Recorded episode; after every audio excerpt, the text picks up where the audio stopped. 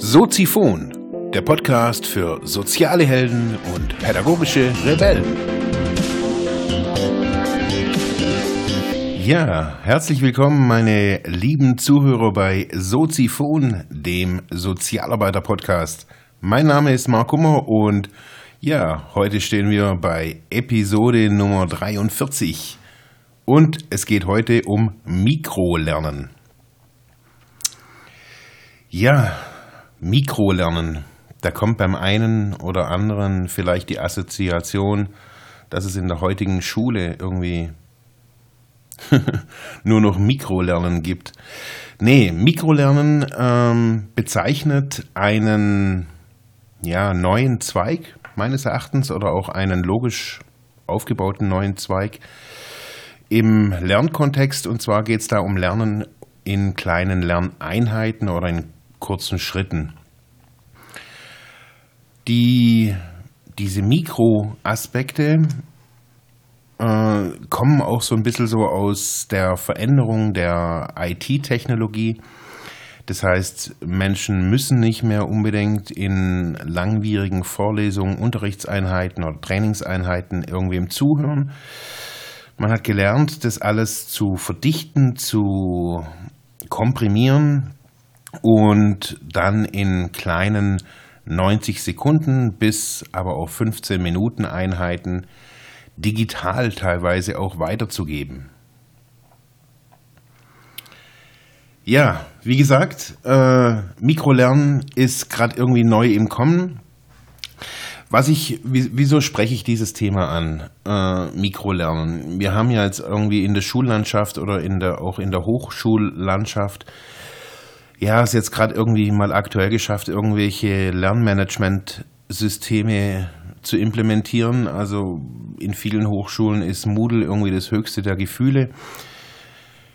Manche schaffen es auch schon, eigene Systeme, Doku-Wikis und so weiter, Podcasts zu nutzen. Ja, was hat man rausgefunden? Rausgefunden hat man, dass äh, ja diese Belastung, die auch Lernende in Unterrichtskontexten teilweise auch ausgesetzt sind, die Aufmerksamkeitsspanne da relativ schnell absinkt. Um dem entgegenzusteuern, kann man jetzt natürlich jetzt nicht sagen, okay, wir machen heute nur 90 Sekunden Mathe oder 90 Sekunden bildende Kunst oder sonst irgendwas.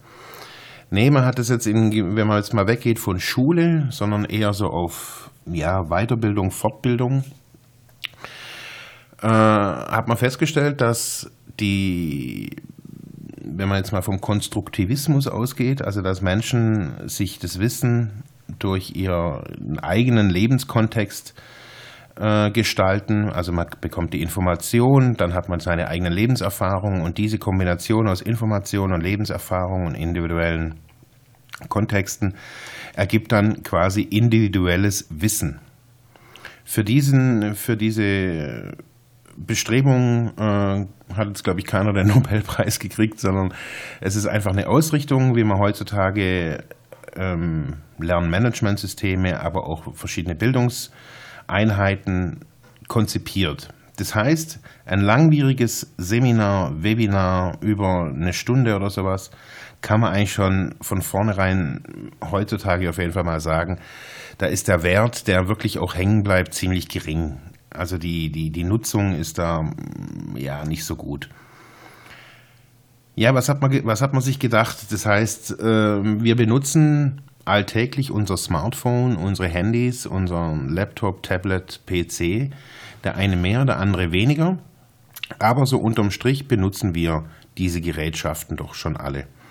Auch die Apps wie WhatsApp oder der Messenger, Hangouts, Skype, Telefonate ist jetzt auch nicht mehr so, dass das jetzt irgendwie ja äh, ganz neu wäre. Also das kennen ja, also man mittlerweile kennt das auch meine Mutter, hat auch WhatsApp. Also darüber kann man schon viel viel tun. Das heißt, wenn man sich jetzt mal WhatsApp anschaut, dann kann man feststellen, dass man da nicht nur schreiben kann, man kann natürlich auch mittlerweile auch telefonieren, man kann verschiedene Sachen verschicken. Das heißt, Jetzt in der aktuellen Version kann man Dokumente, Fotos, ähm, Audios, den Standort, Kontakte, das kann man alles wegschicken. Über die anderen Systeme, also sagen wir mal Skype, kann man telefonieren, Videotelefonieren, man kann schreiben, man kann Dateien hin und her schicken. Das heißt, diese Systeme bieten sich wunderbar an, Lernimpulse an den Lernenden zu, oder an die Lernende zu schicken.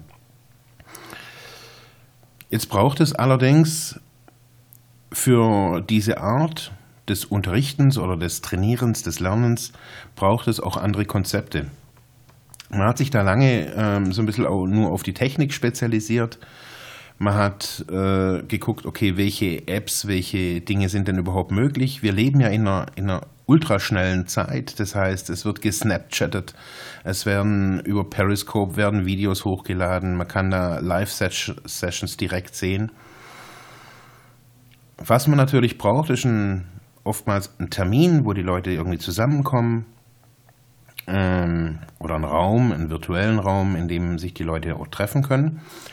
Das umgeht man oder das äh, Problem beseitigt sich, wenn man sagt, okay, wir haben eine App. Über diese App werden in gewissen Kategorien oder man hat äh, ein Lernmanagementsystem, kann man genauso gut nutzen.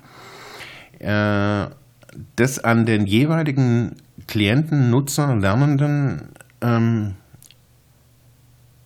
Informationen, ob das jetzt Bilder, Texte, was auch immer, Videos sind, schickt.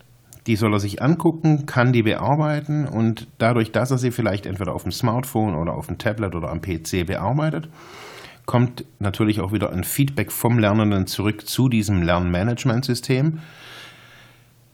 Da kann man dann wiederum Lernfortschritte, also wie stark bearbeitet er das, wie lang bearbeitet er das, äh, kann man alles nicht nur messen, sondern auch individuell anpassen. Das heißt, wenn ich dem jetzt irgendwie morgens um acht das Ding schicke und da kommt irgendwie halt ein paar Stunden nichts, dann kann man davon ausgehen, dass der gerade irgendwie bei der Arbeit ist oder was anderes tut.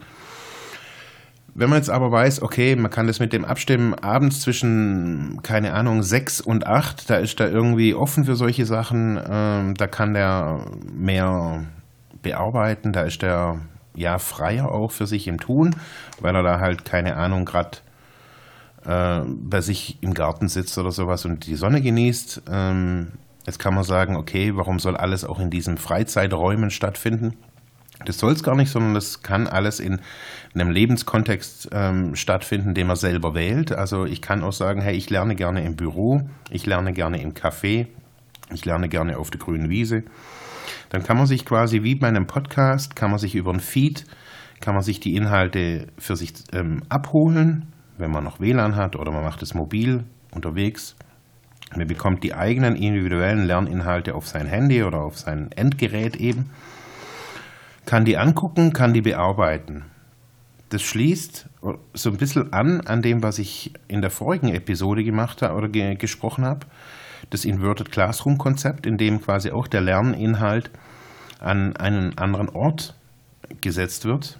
Und zwar in den Lebenskontext des Lernenden. Also jemand schaut sich quasi zu Hause oder da, wo er gerade ist oder da, wo er lernen möchte, meine Inhalte an, bearbeitet die dann dort auch und nur zu den Präsenzzeiten ähm, wird dann, oder bei den Präsenzzeiten wird dann vertieft, diskutiert, erweitert und so weiter.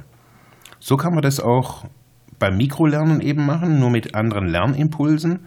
Da geht es nicht darum, ein 20-Minuten-Video anzugucken, sondern kleine spezifische Fragen, Anforderungen auch an ja, den Lernenden irgendwie zu stellen. Zu sagen, hey, heute schon mal irgendwie drüber nachgedacht, wie dein Surfverhalten aussieht, wie deine Passwörter irgendwie sind, wenn es jetzt mal im Medienkontext wäre. Oder wenn das jetzt auch, wenn man mal übergeht in einen anderen Kontext, wo es auch oftmals auch um Lernen geht, das ist der Bereich des Coachings. Da kann ich meinen Klienten ganz kurze Impulse immer wieder geben, ähm, ja, die seinen persönlichen Lernfortschritt oder Lern-Coaching-Fortschritt, Entwicklungsschritt äh, im Alltag, wenn er vielleicht mal nicht dran denkt, beflügelt. Also wenn ich jetzt irgendwie äh, bei jemandem Coaching gebucht habe, der diese Methoden anwendet und ich dann um 10.30 Uhr so während meinem Frühstück irgendeinen ja, motivierenden Spruch bekomme, dass das Leben halt irgendwie doch nicht scheiße ist, sondern auch noch gut oder was weiß ich auch immer. Die, die, die Informationen sind da wirklich sehr, sehr breit gefächert. Dann kann mich das in diesem Moment, kann mich das aus meinem Alltagstrott rausbringen, kann mich rausholen. Ich kann das natürlich, ich kann auch Instagram nutzen und kann da irgendwelche tollen Kalendersprüche mir den ganzen Tag angucken. Aber manchmal ist es einfach gut, individualisiert was zu bekommen, oder oftmals ist es sogar gut, individualisierte Informationen zu bekommen, die auf seinen eigenen Entwicklungsprozess zugeschnitten sind, die auch in der Du-Form, die auch persönlich eine Ansprache haben, nicht nur eine anonymisierte App, sondern das kann ganz vieles sein. Das, können, das kann ein privater Podcast sein, von einem privaten Podcast-Feed, der eben keine 10 Minuten oder 15 Minuten geht, sondern einfach nur ein kurzer Audioimpuls. Christian Müller hat immer wieder auch, ähm, habe ich so gesehen oder lange Zeit beobachtet, einen Morgenscope gemacht. Also so ein kurzer Impuls in den Tag. Das waren immer nur ein paar Minuten. Er hat davon unterwegs berichtet oder berichtet davon unterwegs. Finde ich irgendwie ganz spannend. Streift auch diesen Kontext des Mikrolernens. Ja, um jetzt zum Abschluss zu, zu kommen und dann könnt ihr auch in den Show Notes die ganzen Links mal angucken. Ähm, sind wirklich, wirklich spannend. Besonders im Personen äh, oder in, in der Persönlichkeitsentwicklung, Entwicklung, aber auch in der Personalverwaltung, äh, Fortbildung, Weiterbildung. In allen diesen Kontexten wird das auch in naher Zukunft eine Rolle spielen, Mikrolernen. Menschen oder Firmen wollen ihre Mitarbeiter nicht immer nur ja, wegschicken und dann irgendwie drei Tage lang auf Seminar wissen, aber dann sind sie ja für die Firma nicht da. Das heißt, man kann so Lernkontexte gestalten, die anders funktionieren. Ich kenne das jetzt aus dem wissenschaftlichen Forschungsbereich, der, den ich immer wieder so beobachtet habe. Da geht es zum Beispiel darum, in Krankenhäusern, da können, wenn die Ärzte, wenn die 24 Stunden Dienst haben, äh, sitzen die ja nicht nur 24 Stunden, Stunden da im OP, sondern die haben auch freie Zeiten. Genauso das Pflegepersonal, die, um, die da rund um die Uhr manchmal pflegen müssen, die haben auch oftmals keine Zeit für Fortbildungen. Bei Sozialarbeitern, bei Lehrern und, und, und, und, und. Äh, ist es immer wieder das Gleiche. Die Menschen sind da, sitzen aber dann während der Arbeit oftmals auch rum, weil es halt auch nicht unbedingt immer nur äh, gute Arbeit gibt. Und somit kann man Trainingsimpulse innerhalb eines Arbeitstages mit einbauen. Man kann das auch zeitlich gut steuern, man kann das gut koordinieren. Mit guter Software lassen sich da auch wirklich mächtige, mächtige Fortbildungskonzepte konzipieren. Ja, was gibt es noch so zu beachten? Das heißt, wer sich dran setzen möchte, so wie ich das letzte halbe Jahr und versucht, in dieses Thema sich reinzufuchsen, ganz einfach, es sind so unterschiedliche Dimensionen auch immer wieder zu beachten. Das eine ist die Zeit, das heißt, die Lernschritte und auch die Lerninhalte sollen wirklich kurz sein. Ich habe mich mal so an 90, Minuten, äh, 90 Sekunden orientiert. Das heißt, auch die Lerneinheiten, also der Inhalt, äh, ist dementsprechend natürlich klein, die Themen sind beschränkt, sollten auch nicht unbedingt zu schwierig sein. Also wenn jetzt da einer zwar 90 Sekunden Input kriegt, aber dann drei Stunden drüber nachgrübeln muss, das ist natürlich auch nicht irgendwie im Sinne des Erfinders. Was man braucht, das ist eine schnelle Rückkopplung und das vergessen manche in diesem Kontext. Das heißt, die Kontrolle des Lernerfolgs äh, muss derjenige natürlich oder diejenige natürlich auch sehen. Ob das jetzt ein grünes Lämpchen ist oder ob das ein direktes Feedback vom Coach oder vom Trainer oder vom Dozenten ist, ist erstmal wurscht. Aber ich sage jetzt mal, wenn ich da jetzt als Trainer bei mir sehe ich das Blinken von der Bianca, die hat dann irgendwie was Tolles die hat ein gutes Feedback irgendwie für sich erreicht ähm, aufgrund meiner Frage oder aufgrund meines Inputs und ich sehe, das Lämpchen geht grün an und dann kann ich ihr ja auch noch eine kurze WhatsApp-Nachricht schicken, wenn das über so ein System läuft und schreiben, hey, gute Geschichte, geile Idee, bla bla bla, beflügelt nochmal zusätzlich und sie muss oder er muss nicht unbedingt nochmal irgendwie drei Jahre warten, bis er dann Feedback drauf kriegt. Ja, auch die Form ähm, unterscheidet sich natürlich. Also das sind nicht immer ja ganze Artikel oder ganze das sind immer nur kurze Elemente, so Fragmente kann man auch sagen. Das sind manchmal auch Fakten, die, die einen ja zum Nachdenken anregen. Also wenn, wenn man jetzt irgendwie sagt, hey, als Impuls, 80 Prozent der arbeitenden Bevölkerung ähm, hat innerlich gekündigt. Nach der aktuellen Gallup-Studie, wenn man jetzt solche Sachen hört und sagt, wie sieht es bei dir aus? Hast du innerlich gekündigt? Hast du deinem Chef innerlich schon gekündigt? Machst du noch Dienst nach Vorschrift? Beobachte dich mal. Eine einfache Frage oder ein paar einfache Fragen, die immer wieder über den Tag hinweg kommen können. Das heißt, auch diese Sache muss da braucht man keine Grafik und kein Video dazu. Das ist einfach nur eine Zahl. 80 Prozent der Menschen haben innerlich gekündigt. Quasi machen nur noch Dienst nach Vorschrift. Wie sieht es bei Ihnen aus? Kurzer Impuls, kurzer Input, ähm, ohne langwierige Grafik dazu. Auch der Prozess, kann man sagen, muss bei diesem ganzen System anders sein. Ähm, er muss meines Erachtens auch immer wieder wiederholend sein. Er muss auch integriert in die Lebenssituation des, des äh, Lernenden passen. Ähm, man kann das sehr individuell anpassen. Man muss eben aber auch immer wieder auch begleiten. Das muss man einfach dazu sagen. Das ist nicht so ein Standalone-Ding, wo man dann nachher nur mit Algorithmen füttert. So funktioniert es meines Erachtens auch nicht wirklich gut. Auch die Lerntypen muss man sich angucken. Wie lernen Menschen äh, überhaupt mit so einem System? Lernen sie effektiv? da muss ich dann wirklich gucken, okay, äh, sind das irgendwie kooperative Lerner, Action-Lerner oder reflektieren die sich gut, sind die aber eher oder sind die vielleicht eher pragmatisch unter, unterwegs oder brauchen die öfters Wiederholungen? Das muss man vorher natürlich auch gut abklären. Passt so ein System auch auf alle oder auch auf die meisten oder die, die das nutzen? Was natürlich zum Schluss noch abgeklärt werden muss, äh, nutzen die Menschen überhaupt die Medien, die man dann anbietet? Also gibt es das alles auch? Kann ich auch einen Brief mal bekommen oder ein Newsletter? Oder wie sind die, die Inputs gestaltet? Nutzt der andere überhaupt ähm, ja, meine Systeme? Das kann man sich alles mal angucken. Ja, für wen ist das Ganze interessant? Ich denke, nicht nur für Lehrer, Dozenten und Trainer ist das Ganze interessant, sondern es ist auch im therapeutischen Kontext. Also ich merke das, weil mein Bereich ja immer wieder so an die Therapie angrenzt, dran, ja, ja, dran rumschrammelt, so irgendwie an dieser Grenze, merke ich auch, dass es im, im psychologischen Kontext, also wenn man eher so in die Innenwelt guckt, auch sehr, sehr hilfreich sein kann. Ähm, genauso ja, wie es Tools für andere Methoden in, in diesem Bereich gibt, ist auch Mikrolernen, auch Mikrocoaching ein ja, neues webbasiertes, mächtiges Werkzeug. Ja, wie kann es helfen?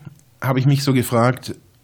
Helfen tut es hauptsächlich durch diese kurzen und effektiven Lerninhalte. Man muss sich da dann wirklich auch gut hinsetzen und überlegen, was kann bei dem anderen auch dann geschehen, welcher Lernerfolg, welcher Coaching-Erfolg, welcher Entwicklungserfolg soll und kann da ähm, passieren. Das muss man sich vorher wirklich überlegen.